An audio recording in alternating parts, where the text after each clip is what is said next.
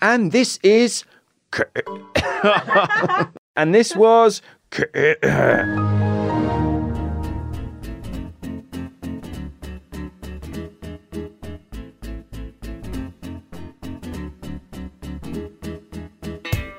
Hello, everyone. My name is Simon Hunter. I'm the editor of the English edition of El País, and this is. A podcast from El País that will shimmy down the chimney of Spanish news to bring you a seasonal current affairs gift.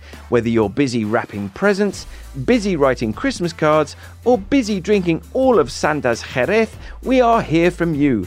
Es la época en la que estamos alegres. That's tis the season to be jolly in Spanish, which sounds rubbish. So sit back, relax, and let us break down all the Spanish stories that make you say, Now I have a machine gun. Ho, ho, ho. Lovely to hear a bit of Alan Rickman there from Die Hard, which of course is the best Christmas film ever, as any fool know. Today is December the 17th, 2019, and I am here as ever with the Mrs. Claus to my Santa, Melissa Kitson. How are you, Melissa? Hi, I'm good, thanks. Looking forward to Christmas. Yeah, what's the plan? Ah, Sleeping. castañas Yeah. Castañas. and sleeping in. Hang on, what, hang on, what's castañas? Did I say that like the walnuts? Castaños. Castaños. Castaños. Castaños or castañas, Jose? Castañas. Oh, I do. I, I stand as, as the man with the as the man with the orthopedic shoe said. I stand corrected. I do apologise. You're right. Castañas. Yes. Lovely. Yes, that's that's all we've with, with all the plans we have. That's so all far. you planned. That's all you planned so far. I'm also delighted to say that we've got another Christmas elf in the studio this week who I've just grabbed off her desk. It's Alicia Kemba. Hello, Hi. Alicia. Hello. What have you been? How, so what's your association with the podcast? Um, I have been writing up the transcripts of the podcast you every week. You are our transcript hero. You took over from our friend Ryan V, our beloved uh, listener who used to do the transcript. So, uh, Alicia, what have you learned over the last three months of doing podcast Um, transcripts? I have learned how to type a lot faster than I did at the beginning to get the transcripts out. Um, and I have been learning about all the stories you've been talking about. Well, that's great. Well, I, I hope you've enjoyed it. It's a, it's a, it's a horrible job, but someone had to do it. it's the highlight of my week. Absolutely. Now I see you just chuckling away while you're. So, and also, why don't you sell? You've been doing an internship here uh, on your Erasmus year. Why don't you sell it to potential future interns? Tell, just Okay. tell us how much fun How have you been having? No, I have loved working here in all seriousness. It's been amazing. It's been, yeah, it's helping my Spanish, it's helping journalism, it's uh, been amazing working with you guys. It's a very nice atmosphere. I know, I cannot be nicer about it. Fantastic. Okay, here's your money, and then you can. well, thank you very much, Alicia, and it's nice to be able to have a chance on the podcast to say thank you so Yeah, much for all your work, Not the thank you in particular for doing the podcast transcript because that was a huge help. So, My best of luck. You're off to Italy now. Yeah, off to Italy in February to Well- uni- university at Milan. Well, best of luck and good Thank luck you. with the whole Brexit thing. Let's Yeah, see. God, thank you. We'll be out of here before then. Let's see how that works out and stay in touch. Thank you.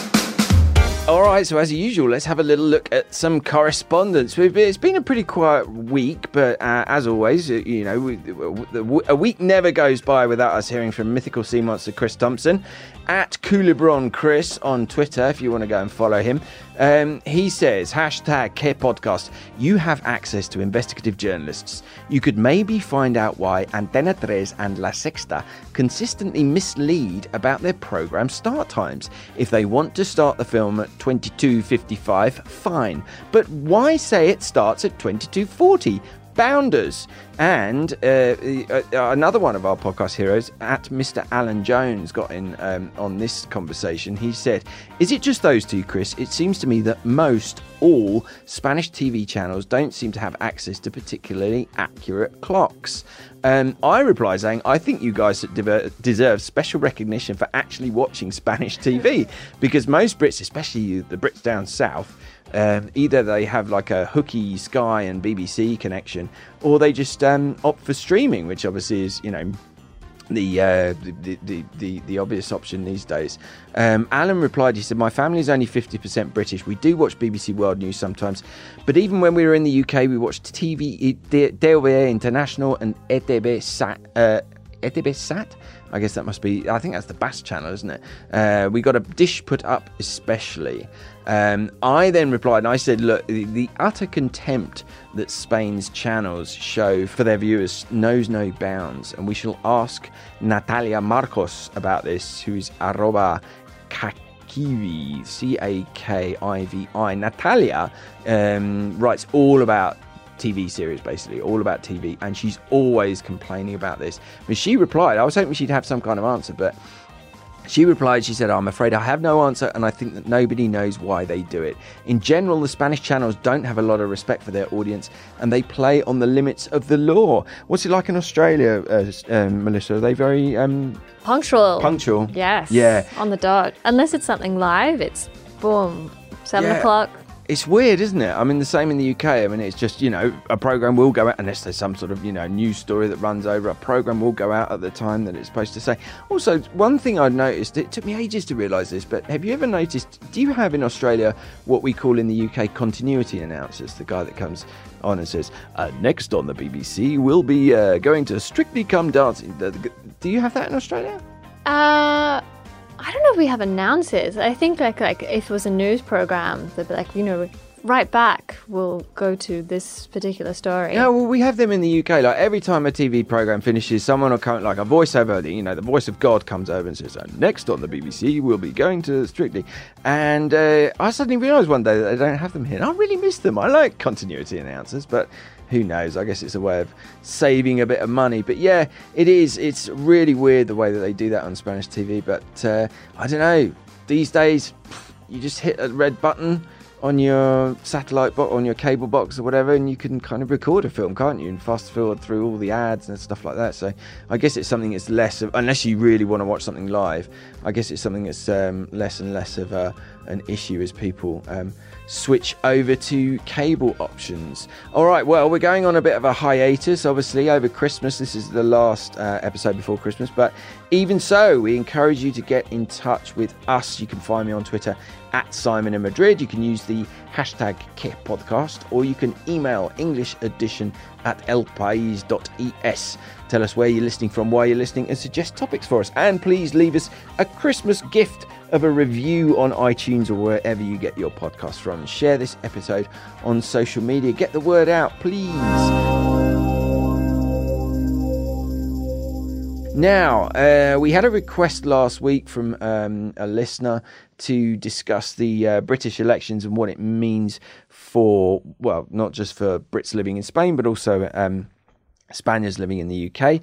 Yeah, so we thought we'd leave it um, lo- until this week because obviously last week we didn't know the result. I don't think we were quite. Re- I certainly wasn't quite ready for that result. I wasn't expecting, you know, such a. Um, a resounding victory from the Tories, and of course, what that pretty much means is now that Brexit is a done deal.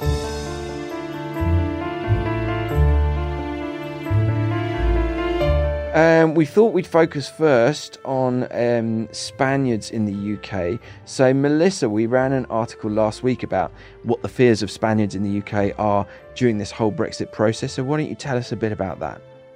Yes, so Britons headed to the polls on Thursday to vote in a snap general election. But it was not just British people who were anxiously following the results. Spaniards in the United Kingdom were also concerned about how the election could affect their futures. The outcome of the vote would decide more than the next Prime Minister, it would decide whether Britain would leave the European Union. Boris Johnson from the Conservative Party was promising to push ahead with his Brexit plan, while Jeremy Corbyn from the Labour Party promised a second referendum on the UK's divorce from the EU. With so much at stake, Spaniards living in the UK had a lot to say about the election. El País spoke to some of them before Thursday's poll. Javier Dominguez, who works in the financial sector, commented that the focus on Brexit during the campaign was a double edged sword. People are burnt out, but the problem is that they will end up voting for the Conservatives just to resolve the situation, he said.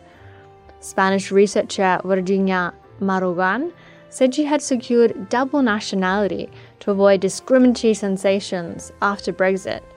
She explained, I never thought that Brexit would be a setback for me because they would throw me out of the country or I would lose my job. But I don't know what kind of quality of life there will be after Brexit. Virginia went on to say that with an EU passport, she has the option of moving to 27 different countries, a possibility that will now be more difficult for British people after Brexit. Spaniards were not the only ones keeping a close eye on the British election. The vote was also being followed by people in Gibraltar, the British overseas territory in the south of Spain. Nearly 96% of Gibraltarians voted against Brexit in the 2016 referendum, but they were not able to vote at the British election, even though the results will have a massive repercussion on their lives. When El País journalist Jesus A. Cañas visited Gibraltar, or the Rock as it is popularly known, he found that some people who had voted against Brexit were now rooting for Johnson. Conchita, for instance, said Brexit was a huge headache, but argued, we have to move forward now and leave. There's no turning back. Marlene Hassan Nahon from the Progressive Together Gibraltar Party also described Brexit as a nightmare, but hoped it would be one Britain would wake up from. But after the Conservative Party won an overwhelming parliamentary majority on Thursday, that is no longer a possibility. Let's get Brexit done. But first, my friends, let's get breakfast done.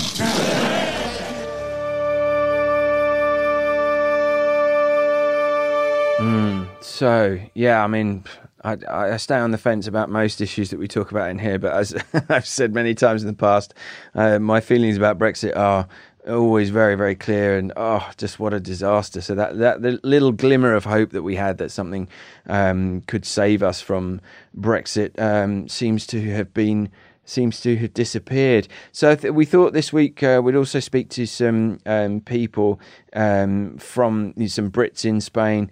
Um, who are you know very much related to the issue. So first of all, let's um, have a chat with Sue Wilson, who's from the campaigning organisation Bremain in Spain.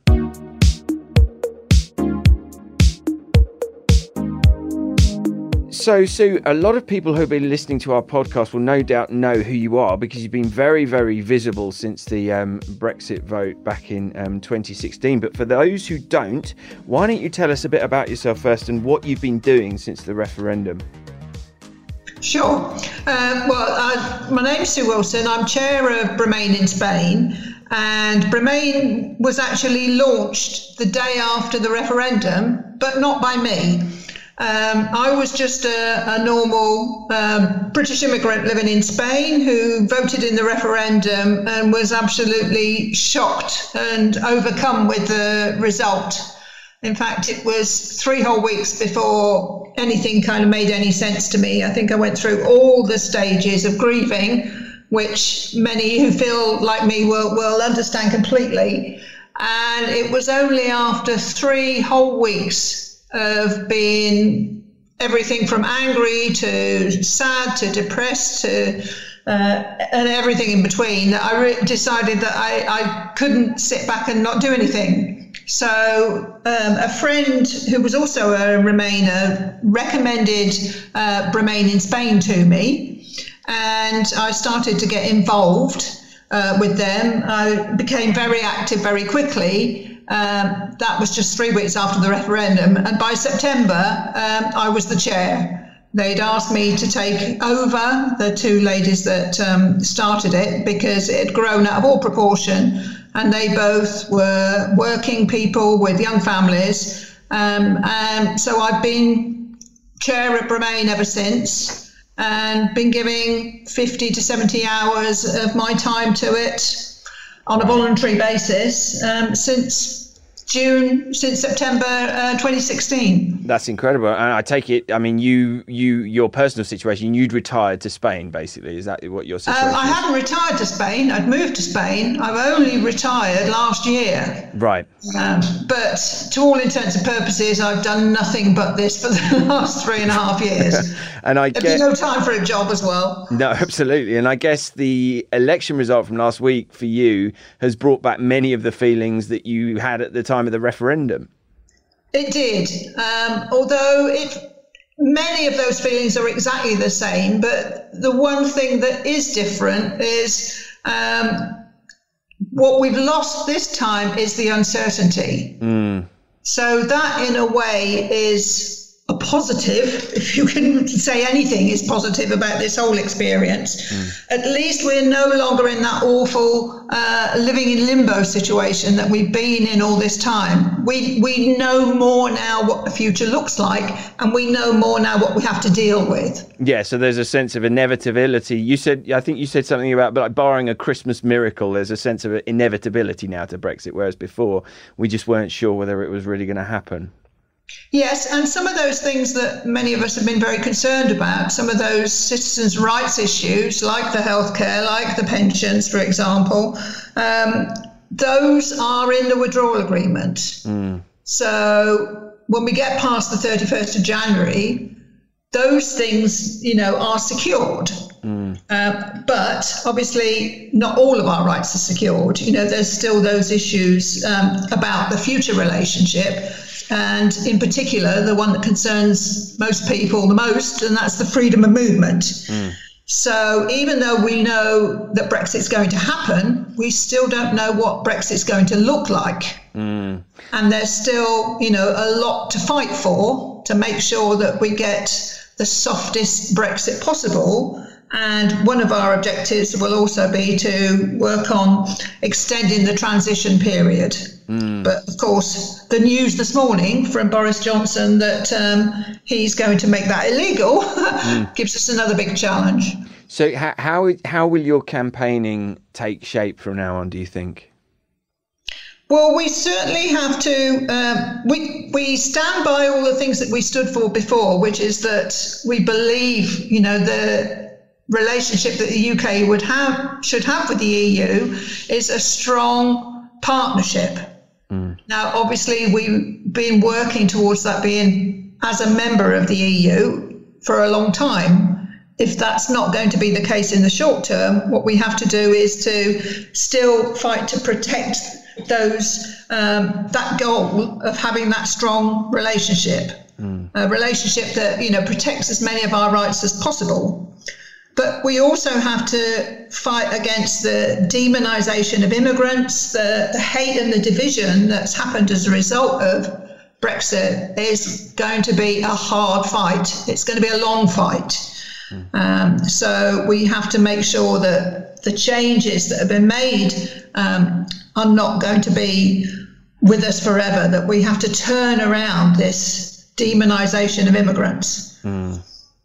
Um, and just to go back to the election, what what were you expecting last week? What what what were you, what did you think that the the result was going to be like? Well, I really thought we were in hung uh, Parliament territory. So the fact that Johnson won was a bit of a shock. The fact that he won by such a huge margin, uh, you know, kind of knocked us all for six. We knew it was a possibility, but we didn't think it was very likely. No, it, it was it was quite a surprise. I have to say for everyone, I think. Um, and what what are your sort of what, are your kind of what are your worst fears for the future? What what what what do you think could be the worst case scenario facing the British community um, living particularly in Spain? Well, I think that um, for many, um, this is this latest shock has, has made people uh, think about becoming Spanish citizens, even if it's at the cost of their British uh, citizenship. I think it's all made us appreciate. Well, the whole process of the last three and a half years has made us all appreciate just exactly what's at stake and what we value about our life in Spain. Hmm. And I think for many, you know, this might be the the point at which they turn their back on the UK completely. Hmm. I've never wanted to do that, but it's been coming closer all the time. Hmm.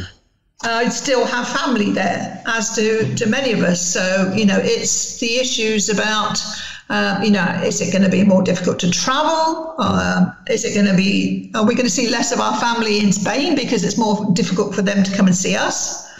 More expensive?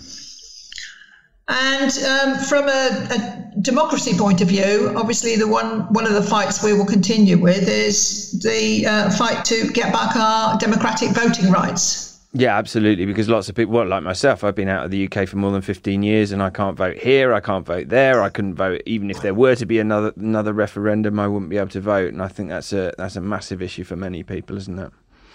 Well, I've been out for almost uh, 13 years, so you know, I, in effect, I've probably just voted for the last time. But uh, Johnson seems very keen to keep saying, as we said in our manifesto, this is what we're going to do. We have to hold him to everything in his manifesto, including his promise, you know, to restore our voting rights. So that's uh, that's a fight that's not going to go away anytime soon. Absolutely. All right. Well, thank you very much for your time, Sue. And on the on behalf of, I'm sure, many of our listeners who have been um, following your your campaigning over the last couple of years, thank you very much for all the work that you are doing. Um, and yeah, best of luck. I hope you have a, a lovely Christmas and New Year, and that uh, this this latest setback doesn't put too much of a dampener on it. Um, I'm not going to let it spoil Christmas. And, and it's not going to take me three weeks like it did after the referendum to recover from this shock because um, there's still a lot of fighting that needs to be done. Um, and I'm, I'm, I'm a bit of a completer finisher, so I'm not about to quit anytime soon. Fantastic. All right. Well, thanks so much. Christmas. and to you. Uh, thank you. And now let's speak to um, Karen Welch, who is a um, Scottish long term resident of Spain who's actually been going through the process of applying for Spanish nationality.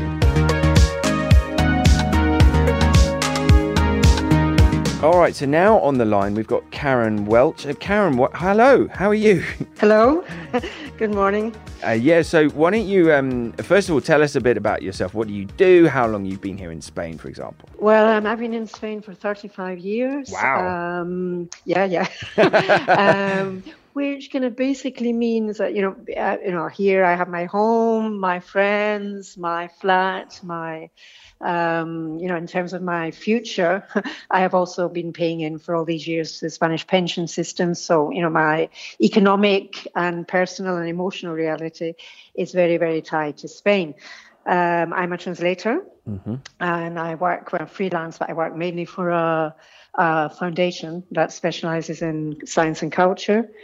And um, I mean, I think that's about it, um, Simon. I mean, I'm obviously I'm getting near retirement age now, so um, that for me is one of the prime considerations. And obviously, you know, breakfast, breakfast, breakfast. Sorry, Brexit doesn't affect that directly, but um, you know, it may do so in all kinds of indirect ways. So yeah, that is a uh, is a concern, of course.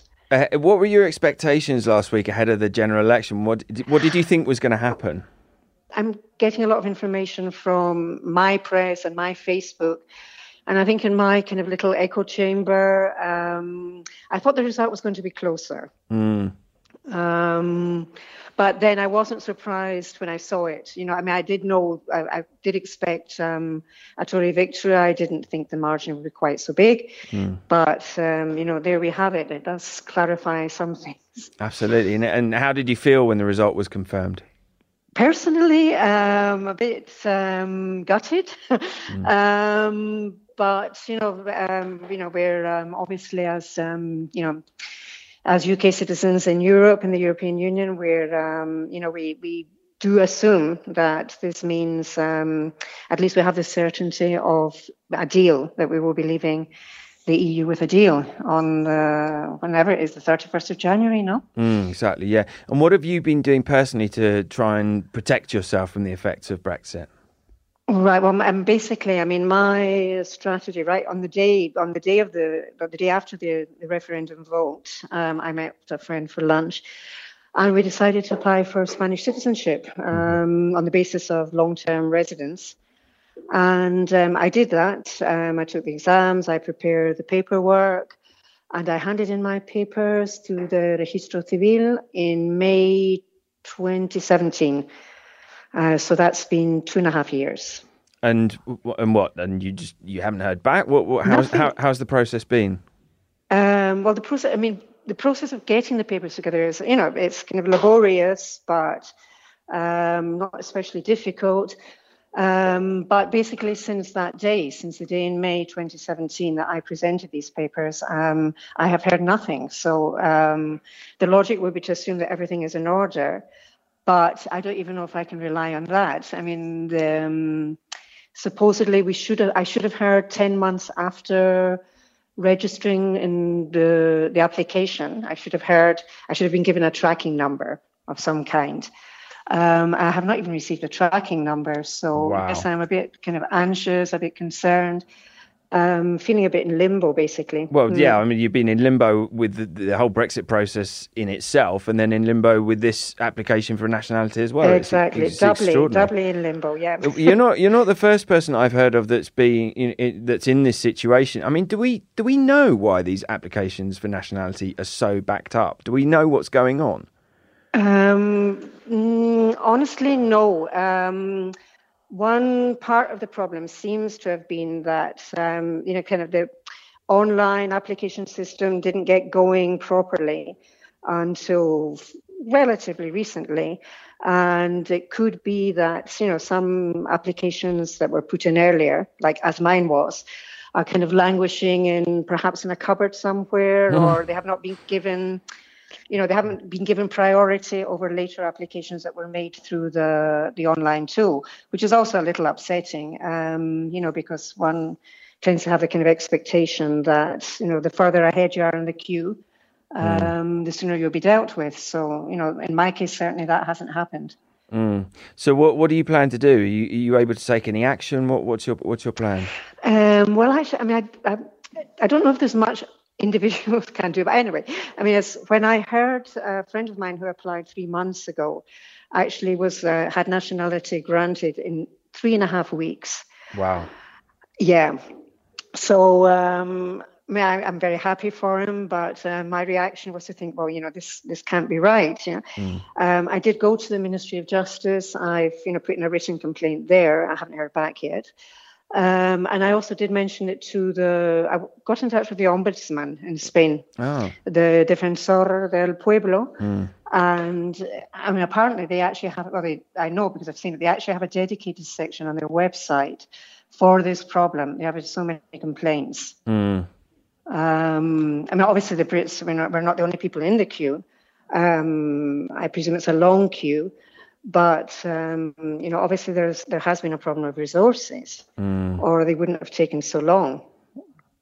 Absolutely. So you've gone from one limbo to another. Well, I'm very, very sorry to hear that, Karen. And it's just another, another of these um, stories that we've heard from from lots of different people um, about the effect that Brexit has had. So uh, I hope that the um, result of last week's election and the situation is not going to get you too much t- down too much over the Christmas period. no, Um, not over Christmas. no. Much more fun things to think about. Um, so yeah, I wish you all the best of luck. I hope that you manage to get it sorted out. Yeah, uh, let let us know um, when something happens, and we'll. Of ha- course I will. Of course I will. That would be that would be use, very very useful. Absolutely, yeah. Have that contact. We'll- yeah. Thank you, Simon. no that, worries. We'll yeah. have you. We'll have you back on the podcast, and you can tell us uh, how it's going. Because I'm sure a lot, Right. of, a lot of our listeners uh, in Spain will be very interested to hear um, how this process is going. All right. Well, Right, thank you so thing. much. Thank you so much for your time. And uh, yeah, like I said, we'll keep in touch. Okay. Right. Thank you for the call.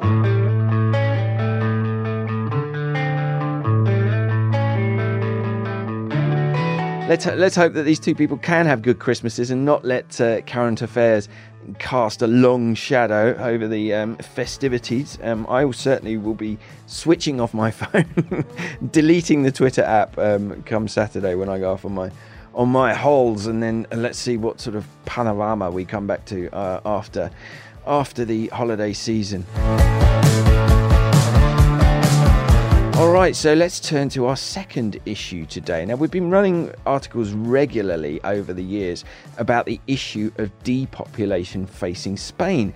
And uh, last week we ran uh, an English version of a very interesting article which addressed the point, addressed the issue of um, the local bar and how in some places it's become more difficult to keep bars open because of depopulation. So, uh, Melissa, tell us about that, please. Certainly. Well, Spain is famed for its bars, but 20,000 locals have closed down since 2010. This problem is hitting Spanish villages particularly hard. In places like Villalbarba, where there are only 132 residents, a bar is not only a place to go for a drink, it is the center of social life. It's where people come together, play a game of bingo, and catch up on the latest village gossip. But for several months, there was no bar in Villalbarba. During that time, the locals either stayed at home or went for solitary walks. As one local put it, if there is no decent bar in a village, nobody sees anybody. So, to bring back the local and revive the village's struggling social life, the town council came up with a novel idea. It put out a call on Facebook asking for applicants to run the bar in exchange for rent free accommodation. The chosen person would also not have to pay any rent on the bar. Villalbarba's mayor, Carlos Martinez, explains A village without a bar is a dead village. A bar offers a public service. Some 600 people sent in applications from across Spain, from as far afield as Barcelona and the Canary Islands. In the end, the job went to Yasmin Colino, a 31 year old from Zamora. But although she does not have to pay any rent, she still has expenses, which are not being covered by the scant business. For now, she plans to stay put for a while to make back her investment, but if the customers don't start coming in, she will have to make some difficult decisions. But Villalbarba is not the only Spanish village with this problem. Arquijuela del Campo, a village of 83 individuals in the province of Salamanca, also lost its only bar. In this case, the mayor Dionisio Cañera came up with a different solution a self service bar that trusts locals to pay for the food and drinks. Not only has the initiative lasted four years, the bar also doubles as a social centre and can be booked for birthdays or parties. The place only makes around 40 euros in profit a month, but that's not the point. It's about reviving the sense of community. If it wasn't for the bar, we wouldn't see one another, says the mayor. The population of more than 60% of Spanish towns fell between 2011 and 2017. Depopulation has become an increasingly important issue in Spain. Across the country, struggling villages are doing what they can to survive. Some are trying to attract more migrant workers, others are offering cheap lots of land, and in Pesqueza, the village has turned itself into a nursing home. But for now, most villagers are just hoping to keep their only bar open. Mm, yeah, I mean, you really can't you can't underestimate the importance of the Spanish bar. Mm. I swear to God, if it weren't for the Spanish bar, I might have moved back to England quite, quite, a long time ago. Well, I love my local bar. I mean, it's like walking into the Cheers bar. I mean, it, you know, all the barmen know my name. They know the kids' names. I've got to know loads of people from our neighbourhood just from you know going in there and having a few um, a few beers and some tapas. Um, and it really is. It's just such a focal point of um, Spanish life. I love Spanish bars. Um, me and my wife have often talked about exporting. You know, some going back to the UK and opening up some some you know like a Spanish bar a Spanish style bar locally um, to where my parents live. Um, I just think I just love them. So yeah, it's it's it's it's it's uh, one of these issues about depopulation is the fact that bars could bars like this could disappear, and it would just be such a shame. I love the fact that you know that I love the initiatives that people are coming up with. That you know offering rent and you know offering a room f- free of rent um, for someone who can run a bar.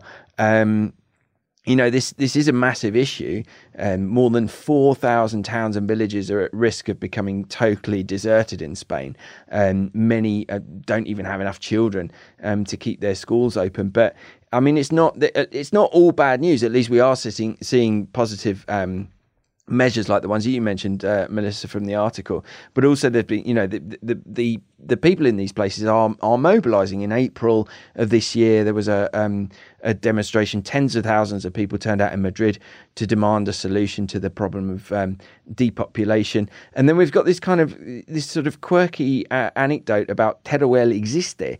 Teruel is a province in um, the region of Aragon, and Teruel existe was founded in 1999 as a, a citizen action group. That was a, a time when the province had no motorways just one train line, which wasn't even electrified, Um, and the train that did run it on uh, d- that did run on it had derailed eight times in one year. so they were really suffering. But now the, what started as an action group has actually become a political party and, and actually won one deputy in Congress and two senators in the Senate at the um, November the 10th election. So that's great. I mean, that's obviously very positive.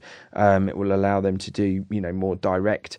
Um, actions rather than just um, out there and, and, and campaigning. And we also ran, you know, we've run so many stories uh, uh, about this. Um, there was that one that we ran, ran recently about um, towns in in Sierra Norte, the sort of you know the mountainous area north of Madrid, um, which are seeing a um, somewhat of a, a, a, boom in, in population as people opt to go, you know, to leave the city and go out and live there. And then, of course, there's the the, the, the perennial story that always seems to appear about buying up deserted villages. This has been a big thing. Even Gwyneth Paltrow got on her soapbox on what's her lifestyle. Gloop goop not gloop.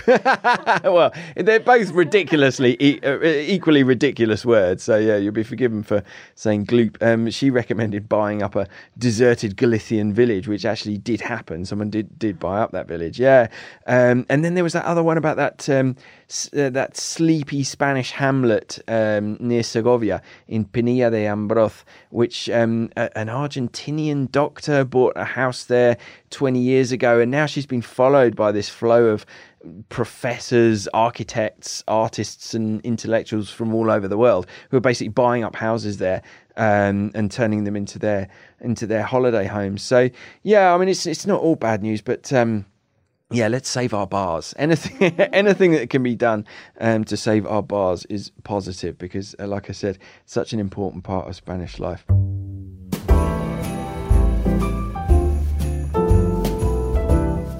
Right, okay, well, as we are nearly at uh, Christmas time, uh, it wouldn't be right to finish this podcast without giving Ah. you a little present, Melissa. Here is Ah. your first article in print in the uh, Tuesday, the 17th of December edition of uh, the Madrid section. Melissa has written a fantastic article. Uh, it's an interview with a, a man called uh, Michael Damanti, who's been uh, taking pictures of the uh, members of the Romani community who are uh, often seen out on the streets in the Puerta del Sol. So I recommend you go and check it out. It's on our webpage, obviously, uh, and it's a really interesting read. So congratulations, Ah, Melissa. thank you. Little early uh, Christmas present for you there.